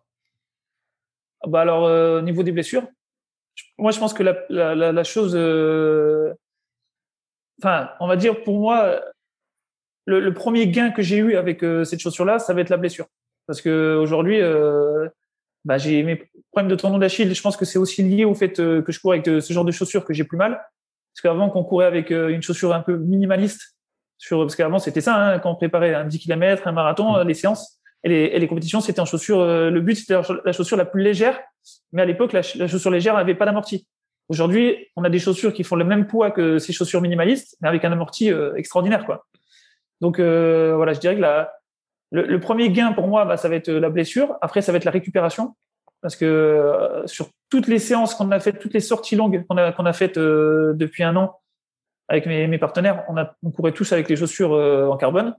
Et c'est incroyable parce que le lendemain, bah, on peut remettre ça, quoi. Le lendemain, si j'ai une séance, souvent, je fais une séance de côte le lendemain bah, j'ai les, les gens qui, qui répondent quoi. Alors que avant, euh, quand, enfin avant, avant je faisais pas ça, mais j'avais, mais j'imagine que si j'avais dû faire une séance euh, de 35 km avec euh, des chaussures minimalistes, le lendemain je marchais plus quoi, parce que c'est ce qui nous arrivait quand on faisait des compétitions. Même aujourd'hui, si je fais avant le Covid, j'ai fait bon, quelques courses, bah, je voyais bien qu'au niveau de la récupération, ça avait, ça rien à voir. Quoi. Le lendemain, euh, j'avais pas de courbatures plus que ça.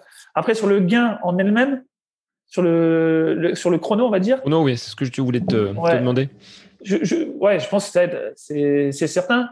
Ça, ça va sur le marathon, je pense que ça, ça va remettre, euh, ça va repousser euh, toutes les douleurs qu'on peut avoir, euh, toutes les douleurs musculaires qu'on, que le marathonien peut avoir euh, après le 30e kilomètre. Je pense que ça va le repousser jusqu'à même peut-être pour certains ne même pas avoir de, de problème. Et au niveau de l'allure, j'imagine aussi, ouais, c'est, c'est, c'est dur à c'est pas facile à quantifier aujourd'hui. Hein, c'est dur à, quantifier et quand on voit par exemple parce que ouais il y a eu pas mal de, polémiques. Hein, on a vu pas mal de sites spécialisés dans l'athlé qui en ont parlé. Et quand je vois l'hiver dernier Renex, je crois que c'est Renex Proto, je sais plus sur sur 10 km à Valence qui pulvérise le record du monde du, 10 km sur route qui était à l'époque de Gebré, de Bekele pardon et qui était en minimaliste qui avait des Adidas, mais qui n'avait pas des Adidas en carbone, bah, du coup, euh, on se dit, on se dit, euh, c'est dire quoi? C'est-à-dire que s'il avait couru euh, en carbone, il aurait fait quoi? Il aurait, au lieu de mettre, je, ne me rappelle plus quand il a fait exactement, mais il avait battu plus de 10 secondes le record. Donc, c'est dire quoi? Parce que les certains, ils font des calculs. On a l'impression qu'on gagne 10 secondes par kilo. Non, je, pense que déjà en fonction de la foulée de chacun, ça va aider. Et, et après, plus on a un niveau élevé, moins on, va être, moins on va gagner de, de secondes forcément, parce que on peut pas non plus euh, un gars qui est en 30 minutes, il va pas courir du jour au lendemain en 29.00 quoi. Il va peut-être gagner 20 secondes.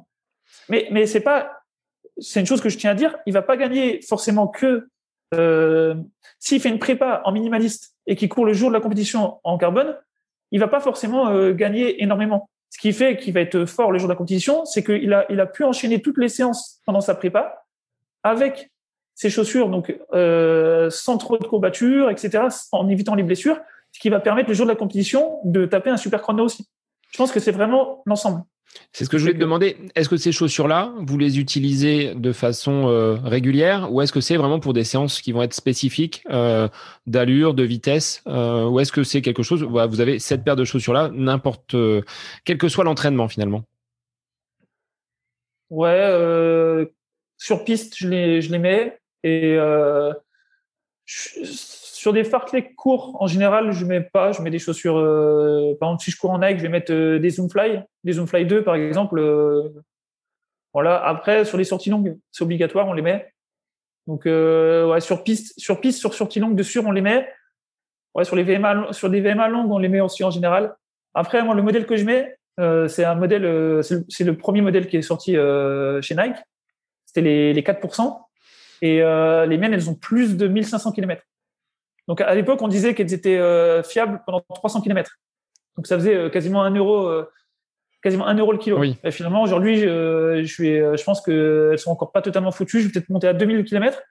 Donc déjà, je vais bien les rentabiliser et elles, sont, elles amortissent beaucoup moins qu'il y a deux ans quand je les ai achetées. Mais bon, c'est toujours au-dessus d'un modèle basique, quoi. Mais elles font toujours le, elles font toujours le job malgré les, les kilomètres. Ouais. Et par contre, j'ai acheté euh, d'autres modèles depuis. Euh, j'ai acheté euh, des, je crois que j'ai les, les, les Vaporfly, euh, les, ouais, les Vaporfly, et puis j'ai les, les Alphafly.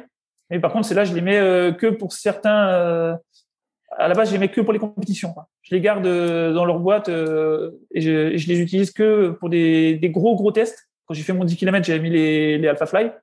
Mais ouais, sinon, je préfère les garder. Est-ce que vous êtes doté au niveau matériel du fait de ton appartenance à l'équipe euh, de la garde? Est-ce que vous avez euh, voilà, un sponsor, des partenaires qui peuvent vous permettre euh, d'avoir accès à du matériel Pour, les, pour les courses? Ouais, bah nous en fait on a créé on a une association qui s'appelle GR Impulse. Donc on, est sur Instagram, sur, sur Facebook, on essaie de, communiquer là-dessus. Et, et on a Tego. Tego qui est en fait c'est une mutuelle militaire, enfin ouais militaire, Tego qui nous qui nous sponsorise et euh, qui nous aide, euh, qui nous finance en fait, euh, voilà, bah, pour pour l'achat de matériel, pour les déplacements, les stages, parce qu'on fait deux stages au CNSD à Fontainebleau, donc en fait c'est un peu l'INSEP même militaire, c'est à côté de Paris là à Fontainebleau, on fait deux stages d'une semaine, donc ça nous paye, ça, nous permet de payer ce stage-là, et après on a New Balance qui nous donne aussi des petites dotations de vêtements, qui nous a donné une paire de chaussures récemment, voilà, qui nous donne euh, aussi euh, quelques moyens euh, matériels, on va dire, enfin en tout cas au niveau des habits et puis des chaussures pour représenter leur marque. Et puis comme ça on fait un peu floquer Tego et on essaie de, communiquer un peu là-dessus ce qui te permet presque d'avoir un statut de, de, sportif professionnel avec euh, l'entraînement, on l'a vu tout à l'heure sur euh, euh, ce rythme qui est en marge quand même d'une profession et d'un métier qui est quand même très prenant sur un volume sur un volume horaire, d'avoir la possibilité de t'entraîner de façon très conséquente et puis bah, cette cette visibilité avec les les potentiels sponsors. on est en début 2021, Faustin, quel serait finalement dans tes souhaits dans ta planification tes objectifs pour les, les mois à venir si tant est que les courses viennent à, avoir lieu et que des dossards puissent être accrochés Ouais, alors c'est dur de prévoir quoi que ce soit en ce moment.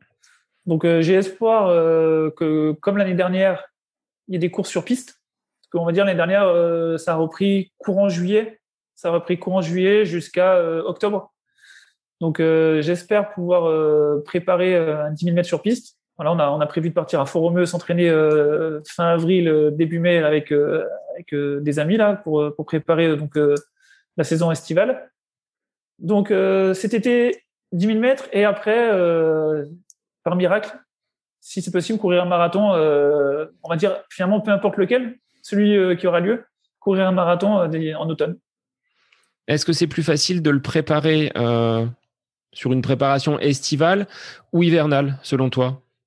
Ce marathon, ces, courses Est-ce qu'on est plus en forme à l'automne ou plus en forme euh, au printemps? Alors, euh, avant, j'avais du mal à avoir, pic, avoir plusieurs pics de forme dans l'année. Et aujourd'hui, vu que je m'entraîne quasiment de la même manière toute l'année, j'ai envie de dire peu importe. Après, ce qui est dur pour la prépa, c'est pour ça que j'ai jamais osé euh, m'attaquer au marathon de Berlin parce que Berlin c'est septembre, donc ça veut dire que la prépa il faut la faire mai de, fin mai jusqu'à septembre, on va dire euh, juin, juillet, août à fond, et il fait chaud. Et moi, je suis pas quelqu'un qui aime la chaleur. Donc courir euh, à Paris euh, l'été, c'est une prépa difficile. Après, si je peux partir déjà faire un stage à Fort-Romeu l'été, il fait un peu plus frais, c'est un peu plus tempéré au niveau des températures, au niveau du climat. Donc, je pense que pour chacun, on est différent. Il y en a qui vont aimer s'entraîner l'été, il y en a qui détestent s'entraîner l'hiver, donc ils préfèrent faire une prépa l'été, il y en a qui vont préférer faire une prépa l'hiver. Moi, j'ai envie de dire peu importe. Aujourd'hui, euh, ça ne va pas changer grand-chose. Il faut juste que le jour de la course, il fasse pas trop chaud. C'est tout. Donc ça, c'est les, conditions favorables pour toi. Alors, est-ce qu'il y aura d'autres séances Zatopec ou est-ce que là, c'était euh, vraiment une fois pour tester? Ou est-ce que tu as vraiment peut-être pris du plaisir dans, cette séance au final? Finalement, j'ai pris du plaisir euh, sur la fin. je... Alors, c'est aussi un peu l'euphorie peut-être de la terminer, mais je me sentais, je me sentais bien. J'étais ouais, je, me sentais mieux que ce que je pensais et je me sentais mieux qu'au début de la séance parce qu'au début de la séance, je n'imaginais pas du tout euh, monter à, à 100. Donc pourquoi pas, euh, peut-être pas refaire 100 fois, mais en tout cas, euh, Zatopek, il était pas bête. Hein, euh, le mec a gagné trois médailles dans la même, même Olympiade. Il savait quand même ce qu'il faisait. Il y, a, il y, a, quand même des coureurs, on discutait voilà, sur les réseaux parce qu'il y en a qui commentent, il y a des coureurs comme Hawkins, Callum Hawkins, un marathonien qu'on apprécie pas mal, bah, qui, qui fait des séances un peu comme ça, qui va taper des 50 fois 400 euh, avec peut-être 200 mètres récup euh, trop actifs, un peu comme nous. Donc je pense que euh, il faut jouer là-dessus. Déjà, la récup active, elle est très très importante. Il y en a beaucoup qui font des séances sur piste, qui vont faire des 400, mais qui vont s'arrêter entre chaque. Et ça, déjà, il faut, il faut toujours rester actif, quoi. Nous, sur des séances, si on prend 100 mètres de récup, ça va être 100 mètres en 30 secondes parce qu'on reste toujours, toujours actif. Donc, il y a des choses à prendre dans cette, dans cette séance. L'objectif étant de garder votre cardio peut-être euh, à un rythme quand même assez, assez élevé, que ça redescende pas trop. Est-ce que vous travaillez avec le, le cardio? Est-ce que c'est un outil que tu... Non, à la sensation?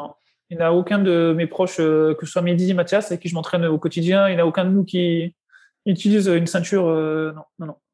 Il n'y a que la montre. Midi là au poignet, mais il s'en sert pas. En plus, elle bug, ça bug, c'est pas fiable au poignet.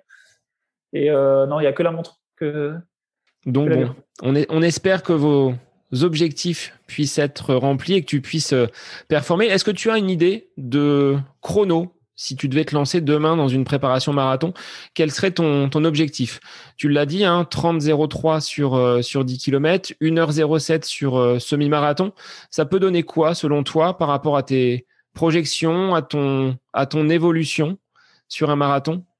Si ça va dépendre le marathon que je fais. Si c'est un marathon euh, type euh, Berlin-Valence ou si c'est un marathon, euh, un championnat ou Paris qui, qui, sera forcément moins rapide. On va dire au mieux, si je fais un marathon ultra, ultra plat, le premier objectif, ça va être de descendre sous les 2h20. Voilà. Après, je sais très bien que c'est présomptueux quand on n'en a jamais fait il peut arriver tout et n'importe quoi le jour du marathon, euh, les conditions, euh, il peut, on peut avoir un mal de ventre, euh, il peut arriver, franchement, on peut avoir le fameux mur comme certains ont, donc c'est dur de se projeter, mais l'objectif, ça sera de partir sur l'allure de moins de 2h20. Et de par ce que vous faites et de ce que tu fais comme séance à l'entraînement, tu te dis voilà, j'ai fait peut-être plus dur à l'entraînement, donc il faut il faut y Ah aller oui. sans Ouais, avoir les- peur. Les 400, les 100 x 400, bah, au final, ça fait euh, du 17 km heure. Donc, je crois que ça fait 17 km heure, c'est moins de 2h29 au marathon. Donc, euh, oui, en, faisant du vite lent vite, je suis sur des allures de 2h29. Donc, euh, dé- déjà, la distance, je l'aurai, quoi. Le jour où j'aurai son marathon, même si j'en aurais pas, j'aurais pas l'expérience d'avoir 3, 4 marathons derrière moi, j'aurai quand même 8 km. Et comme j'ai dit, la, première chose à faire si on veut progresser en athlète, si on veut dépasser des limites, eh ben, c'est de faire des kilomètres. Bon bah c'est ce qu'on retiendra hein, de cette euh, euh, planification de coureur atypique, comme tu aimes à te à te nommer. Euh, sur quel réseau on peut te te retrouver, te suivre? Tu disais que tu cachais rien, hein. donc sur Strava déjà c'est sur peut-être le. Euh, voilà, avec mon prénom, Faustin Guigon, vous pouvez voir tout ce que je fais au jour le jour. Donc Et je après, remettrai bah- les les liens également. Donc Instagram Ouais. aussi tu es présent? Instagram, Instagram et Facebook, ouais. Ah ouais. Et après, Ah. vous pouvez retrouver l'actualité de, de l'équipe, donc euh, la fameuse équipe avec Mehdi, euh, Mathias, euh, on est on est huit hein, dans l'équipe. Et donc là, ça, ça s'appelle GR Impulse. Bon bah je remettrai les liens. Ouais. Voilà. Je remettrai les liens sur les notes de l'épisode.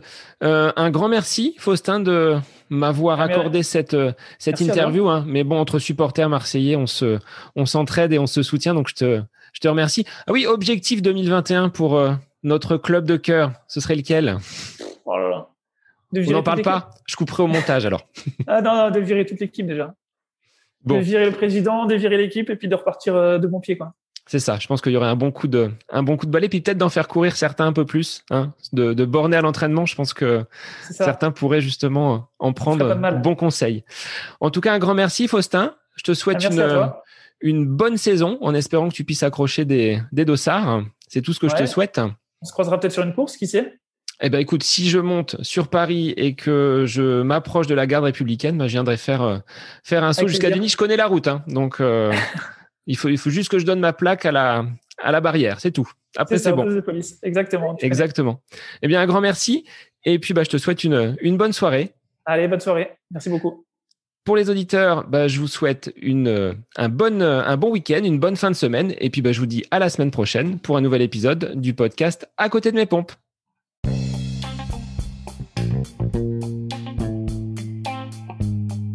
J'espère que cet épisode avec invité vous aura plu. Je vous remercie infiniment de votre écoute. Pour euh, faire remonter le podcast dans les classements, je vous invite à laisser une petite évaluation sur Apple Podcast, 5 étoiles, un petit commentaire, ça me fera énormément plaisir et vous permettrez au podcast d'être remonté, diffusé, euh, déployé sur euh, ces différentes plateformes de façon euh, bah, plus importante encore qu'il n'est actuellement. Et puis je vous invite à me retrouver sur les différents réseaux, hein, Facebook, Instagram. Laissez votre petit message, votre commentaire, ça me fait plaisir d'échanger avec vous. Si vous avez des questions, si vous voulez voilà, échanger sur quelconque sujet en lien avec la course à pied, mais pas que, parce que le sport c'est une philosophie de vie et c'est une passion qui nous anime de façon commune, donc n'hésitez pas à venir échanger avec moi. Sur ce, je vous souhaite une bonne fin de semaine, un bon week-end et je vous dis à la semaine prochaine pour un nouvel épisode du podcast à côté de mes pompes.